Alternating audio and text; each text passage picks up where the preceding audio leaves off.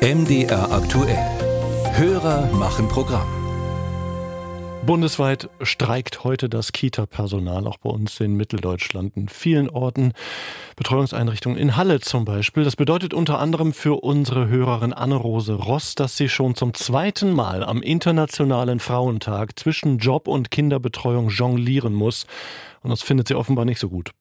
Ich stelle mir, äh, weil es mich auch ganz persönlich betrifft, die Frage, warum muss es denn ausgerechnet der Frauentag sein?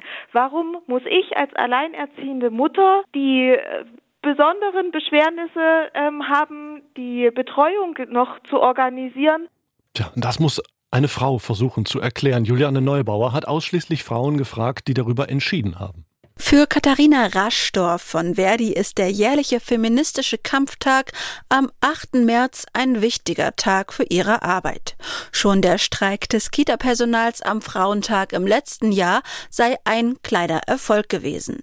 Zwei Regenerationstage wurden Mitarbeitenden zugestanden, um sie zu entlasten. Es sind vor allem Frauen, die in Kitas unter schwierigen Arbeitsbedingungen und ungenügender Bezahlung leiden, sagt Raschdorf.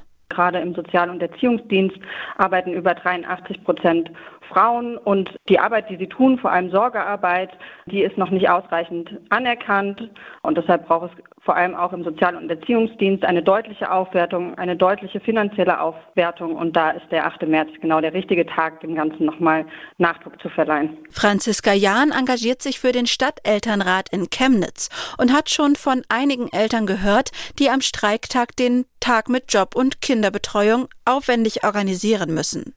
Den Frauentag zum Streiken zu nutzen, findet sie dennoch richtig. Ich finde es eigentlich eine starke Symbolik, dass es am Frauentag äh, stattfindet.